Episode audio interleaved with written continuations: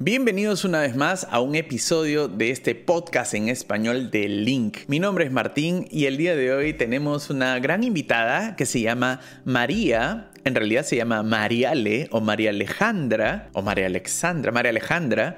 Y María o Mariale es colombiana. Tiene un canal de YouTube que se llama Español con María y ella ha logrado montar desde cero una academia, una escuela de español online.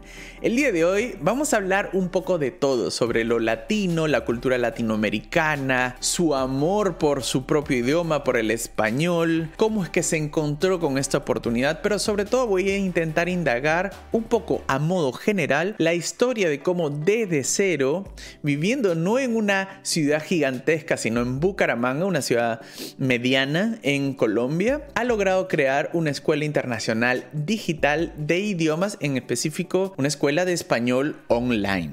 ¿Cómo lo ha hecho? Vamos a hablar con María el día de hoy, nos va a contar su historia, pero antes de esto no se olviden de darnos una valoración si nos estás escuchando en iTunes o seguirnos si estás en Spotify o quizás un comentario, un like si estás en YouTube, en la plataforma que nos estés escuchando. No olvides que en la descripción voy a dejar el enlace al link Link es la plataforma, mi app preferida que yo uso para aprender idiomas. Recientemente acaba de ser lanzada la versión 5.0 de Link, donde podrás encontrar un catálogo inmenso de videos, audios, libros y artículos en decenas de idiomas según el nivel en el que estés aprendiendo. En Link puedes llevar un conteo y una estadística completa de todo el vocabulario y las palabras que estés aprendiendo. Bienvenida María. ¿Cómo estás? Muchas gracias por aceptar la, invitación. Em, y yo ya conté muy rápidamente al inicio del podcast. Em, me imagino que algunos ya te conocen porque muchos de los que escuchan este podcast em, están aprendiendo español. Y tu canal es Español con María. Pero quisiera que cuentes así rápidamente Em, de qué va, dónde te encuentran, eh, porque de esto vamos a hablar hoy, el día de hoy, ¿no? ¿Cómo iniciaste con este proyecto? Ok, bueno, primero que todo, hola Martín, muchas gracias por haberme invitado al podcast. Soy súper feliz de estar aquí hoy con ustedes. Y eh, me encuentran en cualquier lugar como Español con María, en YouTube, en TikTok, en Instagram, en Facebook y en el sitio web www.espanol, ahí ya sin ñ, espanolconmaria.com. ¿Cómo, bueno, primero, de, dónde eres, María? Soy colombiana y soy específicamente de una ciudad que se llama Bucaramanga. ¿Dónde queda? Queda un poco como en el nororiente del país, queda cerca de Venezuela realmente, o sea, mm. digamos que en horas en carro es lejos porque tenemos las montañas, pero si ves en el mapa está bien cerca de Venezuela. Mm, sí. Em, no la conozco todavía, tendré que, tendré que conocerla. Em, Se conoce como la ciudad bonita de Colombia. Ah, sí. Bueno, son muchas las ciudades bonitas en Colombia, ¿no? Como pues imagínate, y esto es la que se conoce como la bonita. no me quiero ni imaginar. Yo viví dos años en, en, en Bogotá, fui a Medellín, fui al eje cafetero, que son como varias ciudades que están ahí unas cerca de otra. Y ya eso me parecía espectacular. Así que em, Bucaramanga debe ser extraordinario. Es muy lindo, es muy linda. Pero la verdad, Medellín hoy en día creo que es la ciudad más linda del, país. Ah, sí. Mm. Hoy en día sí. Mm, mm, sí, sí, no, es muy linda. Ah, muy linda, solo yo tuve algunos choques culturales eh, con los paisas siempre. Porque yo no te preocupes, yo soy colombiana y también los tengo. yo vengo de una ciudad muy grande que es Lima y no sé, creo, creo que para algunos es una ciudad un poco fría. Por eso me sentía tan cómodo en Bogotá porque se parecen mucho y los paisas son como extremadamente cálidos que quizás para una visita corta es hermoso, pero si vienes de Lima, a largo plazo ya te parece un poco como dejen de ser dejen de ser tan amables, por favor, un poquito menos. Son muy queridos. Sí, son muy queridos. Nosotros nosotros chocamos mucho es porque en donde yo vivo mm. realmente no tuteamos, usteamos. Ah, claro, en, Bogotá también. Pero acá es mucho más fuerte, sobre todo entre, entre hombres. Sí. Entonces, no es que seamos odiosos ni mm. que no seamos serviciales, pero es distinto que alguien te diga como, disculpe, ¿dónde queda tal? Y dice, ¿qué? Hable duro. O sea, hable duro. Sí, hable duro, que no la escucho. ¿Qué dijo? O sea, no es que seamos groseros, pero así respondemos mm. normalmente, entonces parece un poco chocante. Y en cambio, en Medellín te van a decir, eh, claro, repíteme en que te puedo ayudar, ven, yo te llevo. Sí, y es una hora hablando para responder una pregunta, ¿no?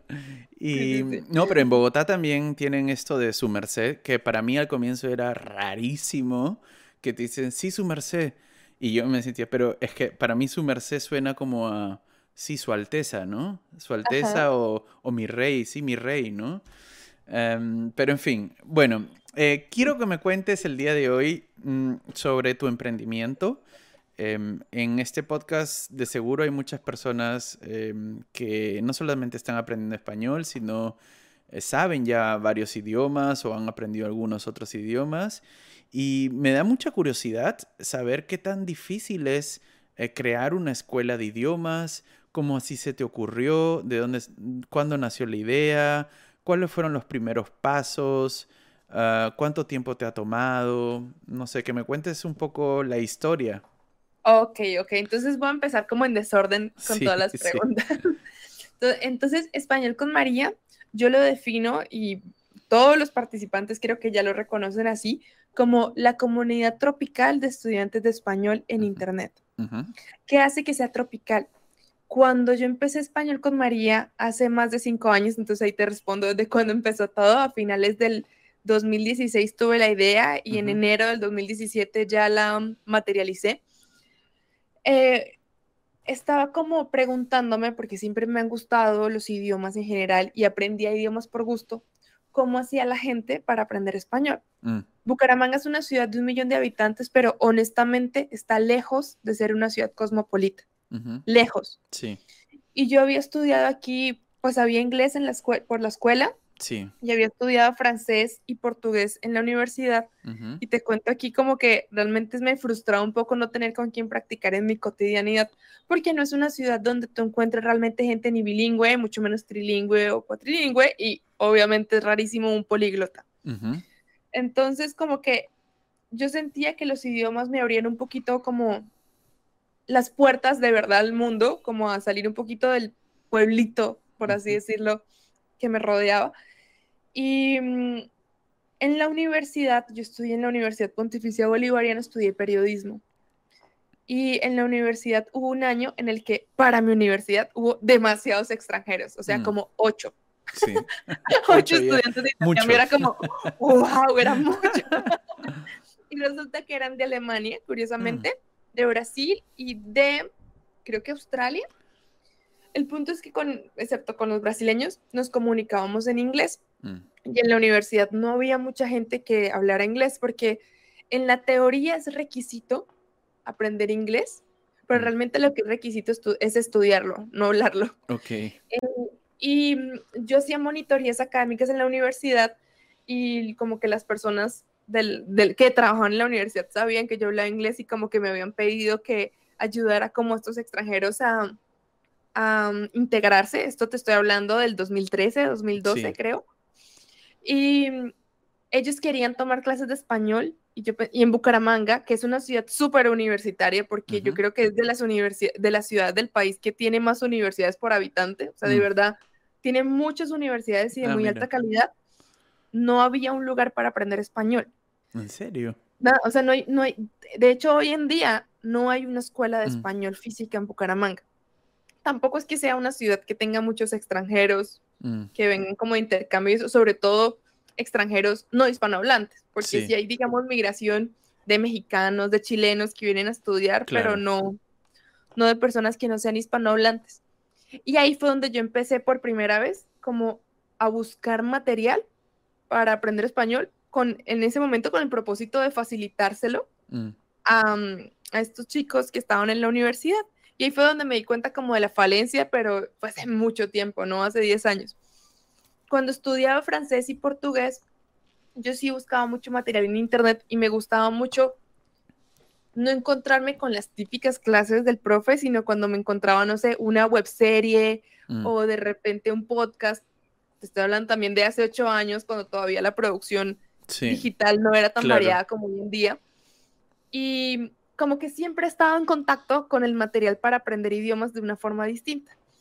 Y en el 2016, yo viví en Brasil en el 2014 y me quedó como sonando este tema de los idiomas y en el 2016 estaba atravesando como por un momento que hoy en día agradezco, pero en ese momento lo detestaba como a nivel profesional y es que me sentía un poco no estancada, pero sí insatisfecha con mi mm. vida profesional porque no me gustaba en lo que trabajaba y particularmente si algo que hoy en día me causa curiosidad, digo, de verdad es que lo he tenido claro toda mi vida, sino que no sabía qué era, es en mi hoja de vida, que es mi CV, nosotros en Colombia le decimos al, al currículum hoja de vida, lo primero que yo ponía era que hablaba cuatro idiomas con mm. fluidez.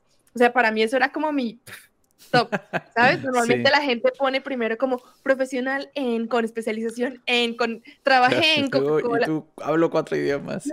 ¿Sabes? Porque a mí eso desde el principio me parecía que era algo súper meritorio, sobre todo siendo yo de Bucaramanga, mm. que es una ciudad que no tiene escuelas de muchos idiomas, que no tiene la necesidad de, la gente no tiene la necesidad de hablar otros idiomas porque pues no es una ciudad cosmopolita. Sí. Y, que en general sí pienso que una persona que aprende un segundo, un tercer, un cuarto idioma es una persona supremamente empática mm. porque está tomando su tiempo libre y sus recursos para intentar entender a alguien completamente lejano cultural y espacialmente a él.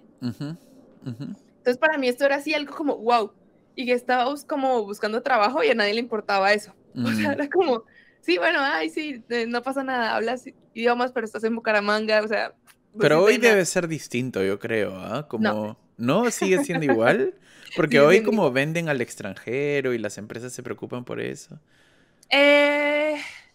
Digamos que es importante que haya una persona en la empresa que lo haga, pero no, no el personal. O sea, mm. no, no se tiene que respirar dentro de la identidad corporativa. Mm, mm.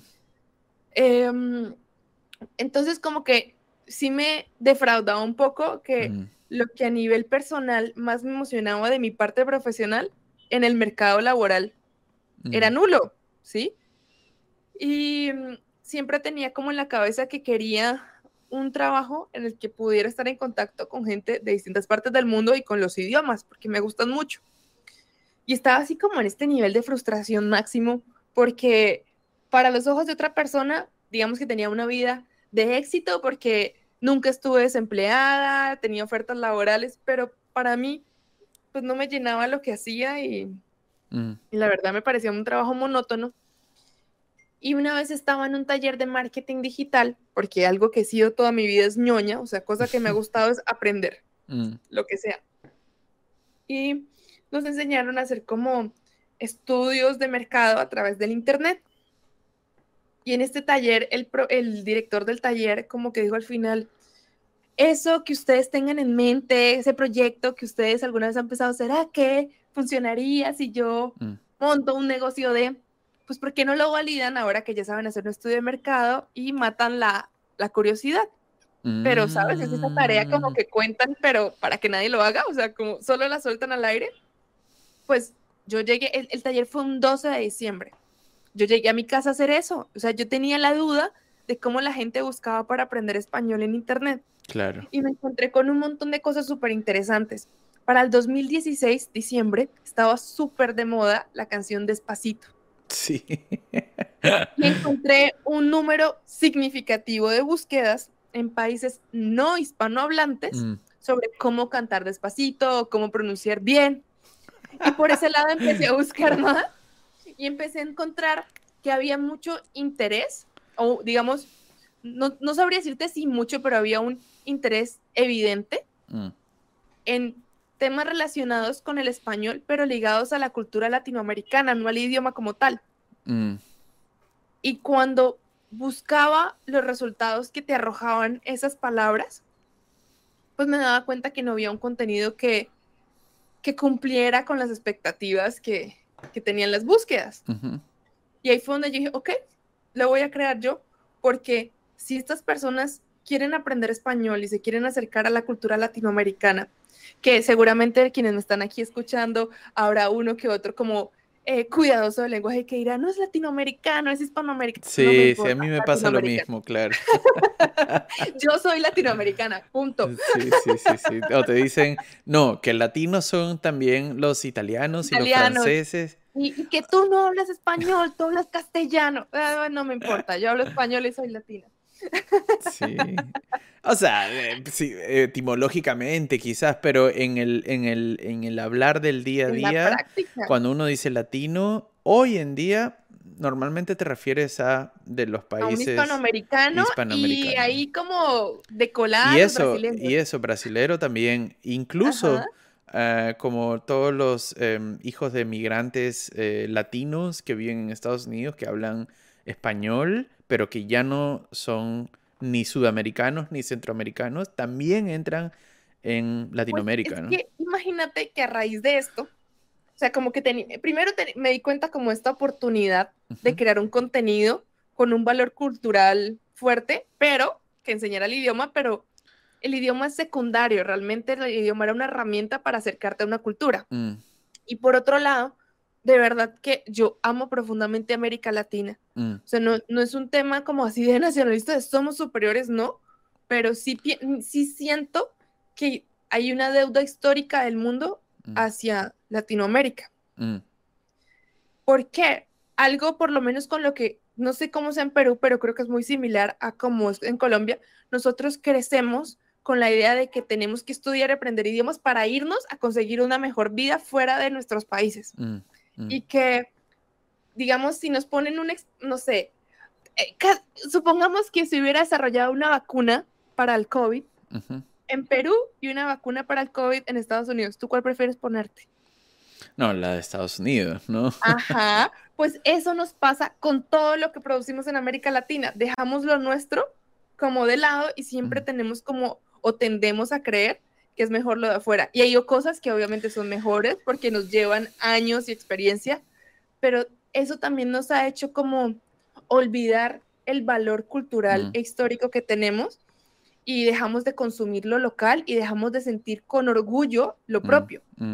Entonces como que yo siempre he tenido este sentimiento y a raíz de encontrar que gran parte de las personas buscaban en Internet o las búsquedas que encontraron relacionadas con el español, que no eran directamente del, idioma, mm. sino como con la cultura, estaban más relacionadas hacia Hispanoamérica que hacia España. Mm, sí. Dije, voy a crear la forma tropical de aprender español. Mm. Mm.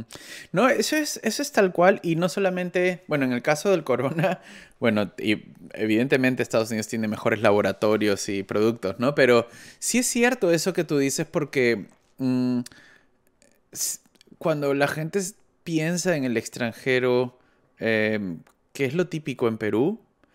Mm, probablemente lo primero que llega es eh, cosas feas, ¿no? Eh, o, no o cosas como caricaturizadas, ¿no? Como en Perú comen cuy, o en Perú comen, este, no sé, y, Colombia, este, no sé. eso te iba a decir, si quieres hablar de un país con estereotipos marcados. Acá es bien fuerte eso, como, es muy triste, pero es como lo primero que la gente habla y, y ellos creen que es gracioso, ¿no? Claro que una persona educada, con cultura, no o sea, entiende que esto es un tema doloroso, el tema, estoy hablando de el narcotráfico y las películas y series que han sacado. y la prostitución. Y, entiende que no es un tema de esconderlo porque es una realidad, pero mm. no es lo único. Exacto. Es como, él sería el equivalente como si yo fuera a hablar de Alemania y desconociera toda la riqueza cultural, mm. histórica, científica que ha hecho Alemania en el mundo y me centrara solamente en la mm. Segunda Guerra Mundial. No, y, cuando tú ves, por ejemplo, o sea, la comida, ¿no? Cuando ves la... O sea, a mí me da envidia un poco los mexicanos porque su comida está como tan esparcida por el mundo y todos la conocen, pero es porque ha sido a través de Estados Unidos, o sea, es como los americanos o estadounidenses han se han encargado de divulgar la cultura mexicana porque está tan influenciada que... Em, pero en el mundo nadie sabe de la comida eh, colombiana, ni peruana, ni ecuatoriana. muy poco, muy poco. Entonces, lo que dices es muy cierto, es como se sabe muy poco y se sabe sobre todo muy poco de lo bueno eh, y hermoso que hay en Latinoamérica, ¿no? En el mundo. Y, y por otro lado, hay algo muy bonito que yo pienso honestamente y es que los latinos somos como de cualquier forma, somos como queremos y nacemos donde se nos da la gana. Mm. Y ahí justamente se alinea con lo que tú dijiste, son latinos los hijos de latinos que nacen en Estados Unidos. Son latinos los hijos de latinos que, nacen en Europa. Eso es una, eso es una, una eso es no sé si, es, si la palabra es bendición o qué, porque cuando alguna vez fui acá a un evento por trabajo en Alemania de la comunidad africana, eh, era como una ONG africana en Alemania, y entonces fui, en realidad fui a trabajar, fui como camarógrafo y la conversación era en cinco idiomas, o sea, unos que hablaban francés y el otro traducía a inglés y el otro a portugués y el otro en un dialecto africano.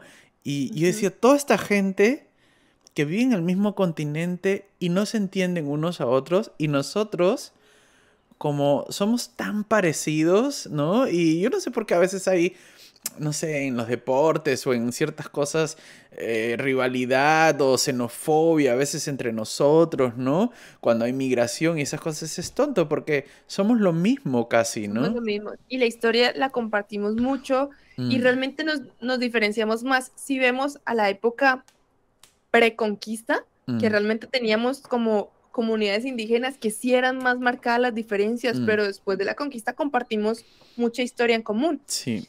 Y, además, los latinos fisionómicamente podemos ser de cualquier forma, porque mm, es que mm. podemos ser afrodescendientes, podemos tener rasgos o fenotipos más indígenas, podemos tener fenotipos más blancos, porque es que aquí mm. llegaron los europeos, podemos tener Hasta asiáticos, árabes, y justamente te iba a decir, asiáticos, las comunidades japonesas más grandes fuera de Japón están en Brasil y en Perú. Sí, sí. Entonces, el, el concepto latino para mí ya no es un tema de nací en, sino me siento así. Mm. Y he encontrado que hay mucha gente que incluso ni siquiera sus papás son mm. latinos, pero se sienten latinos o se mm. sienten conectados y simplemente hablar español es una forma de manifestar esa identidad con la que de repente ellos, te, cuento casos específicos, estudiantes en alemanes, así digamos alemán de pura cepa, que todas sus vacaciones viajan a Cuba, viajan a República Dominicana, viajan a Colombia, porque se sienten mucho más libres o mucho más conectados con ciertas cosas de la cultura latina mm. y que ellos se han sentido un poco diferentes a la gente que está a su alrededor mm. en, su mm. cotidianidad alemana. Entonces, este concepto de Latinoamérica como algo que abraza al mundo y como que incluye, es algo que a mí me parece sumamente precioso y que va muy de la mano de el español hace que el mundo se acerque, el español conecta culturas, Sí. todos somos bienvenidos en esa diversidad. Sí, estoy de acuerdo en eso. Acá tuve como muchos chicos, o sea, acá en la escuela, en la, en la escuela secundaria, mm, todos estudian, o sea, aprenden inglés y tienes que llevar un segundo curso, que por mucho, mucho, mucho tiempo en Alemania eh, era o latín o francés, como los, los, los escolares podían escoger entre esos dos pero hoy ya se introdujo hace ya un buen tiempo el español por más o menos por demanda, porque los chicos quieren aprender español porque dicen, si yo aprendo francés, tengo tres países, si aprendo español, tengo tres continentes, ¿no? Para, para viajar y para irme de viaje y para conocer y este y la música y está muy presente en todo. Pero quiero regresar antes de, que se nos eh, vaya cerrando el tiempo. Em, terminar de contar un poco más eh, la historia de la, del emprendimiento. Eh, ¿En qué momento, o sea, cómo empieza? ¿Como pusiste un anuncio o...? Entonces, no, lo primero fue como cuando yo me di cuenta de esto y tuve un concepto claro, fue como si una explosión hubiera pasado en mi cabeza. Mm. Entonces, este taller fue el 12 de diciembre. Sí. El 16 de diciembre yo compré el dominio español con maría.com. Ah. O sea, para mí lo más importante fue conectar todos estos puntos que te he dicho. Qué loco, qué loco, porque tu nombre es un nombre muy común, ¿no? María. qué loco que, no existía antes como español con María. Mm. Nada. Y, ah, bueno, eso es lo otro. Yo me llamo María Alejandra, pero siempre pensé como María, sobre todo cuando viví en Brasil, ya, digamos, mis amigos de la vida como real, no español con María, me dicen es Mariale y siempre ha sido como el nombre compuesto. Pero en Brasil me preguntaban como cómo me llamaba, como la gente no era capaz de decir Alejandra correctamente, yo, María, María, María. Sí, o Alejandra, así mm. como que aspiraban la... La J.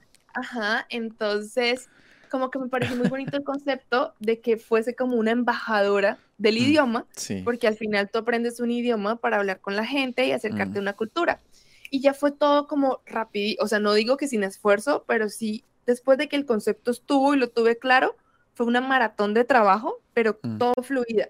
Y como te digo, yo soy comunicadora social y periodista, entonces monté una estrategia de concepto de marca desde el principio. O sea, para mí la marca desde el día uno tenía un sonido, un olor, un sabor, una mm. tipografía, una, o sea, todo era una marca súper eh, multisensorial, por lo menos para mí, muy clara, como una identidad muy clara, y empecé a grabar videos. Mm. Y hubo muchos videos que nunca los subí porque me da vergüenza y así, con mala calidad y todo, pero empecé a grabar videos y creé el sitio web.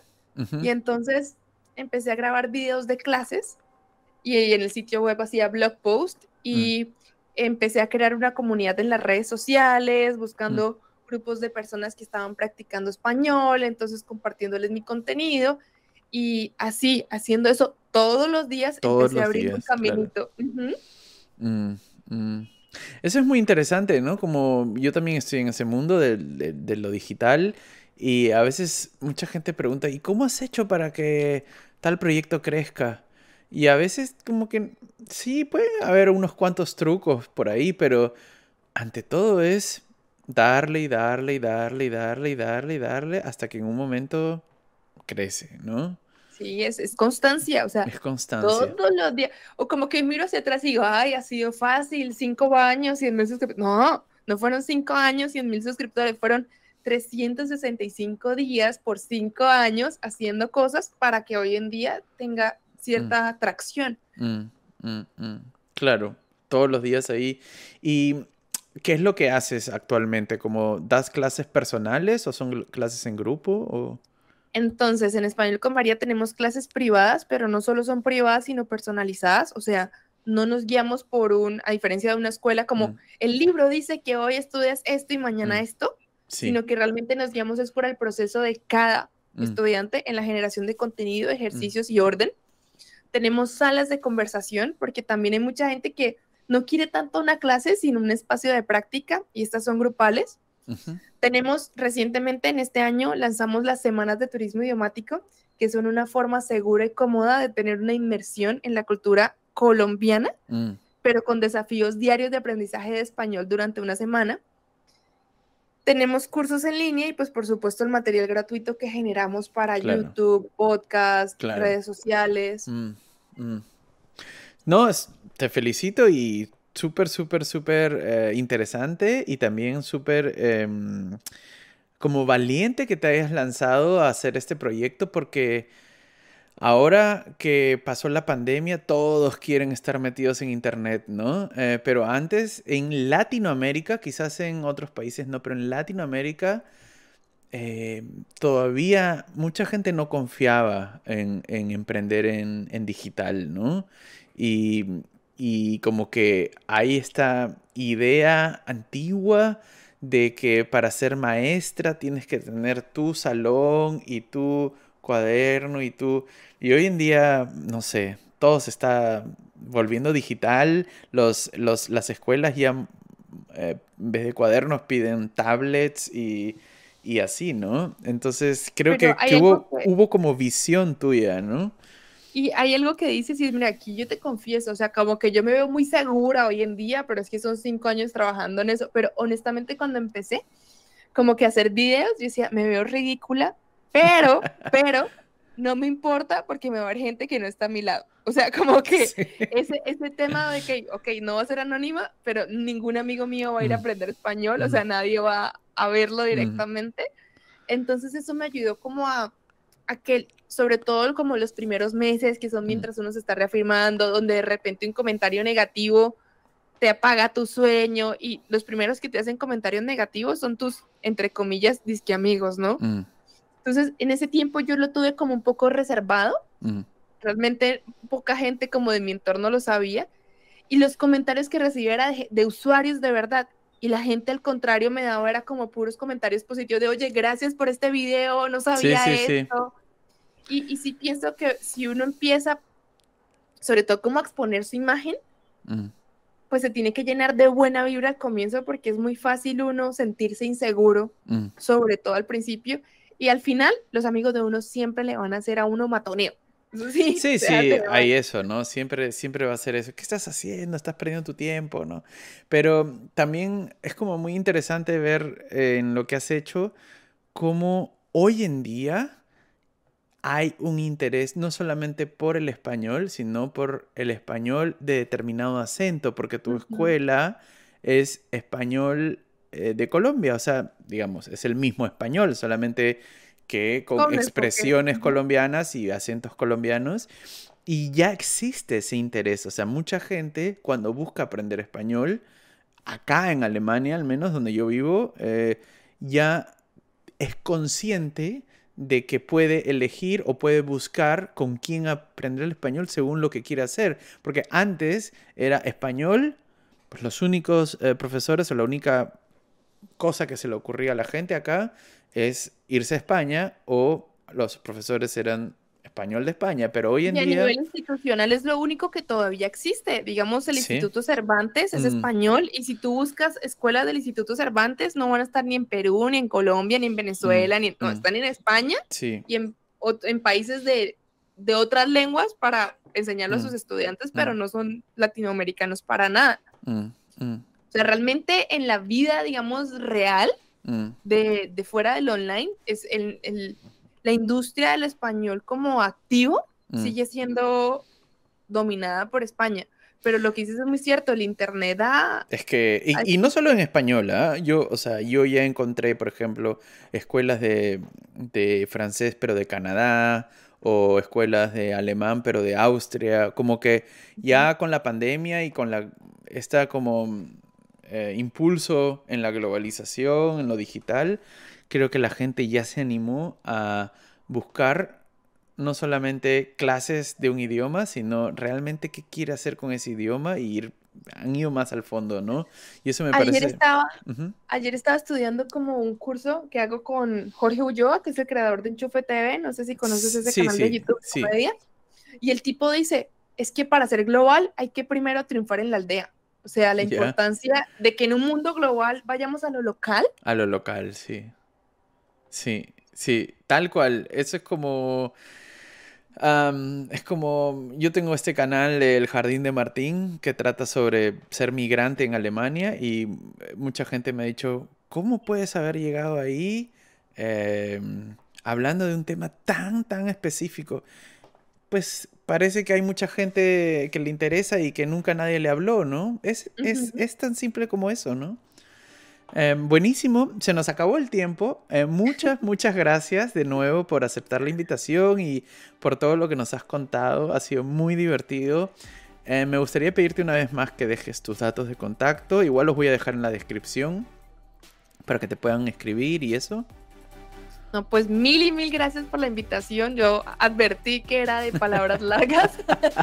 y me encuentran en YouTube como Español con María, en Facebook, en Instagram y en TikTok, en TikTok como Español con María, mm. en mi sitio web como www.espanolconmaria.com. Perfecto, buenísimo. Muchísimas gracias. Muchas gracias de nuevo. Nos vemos. Claro que sí, chao. Chao, chao.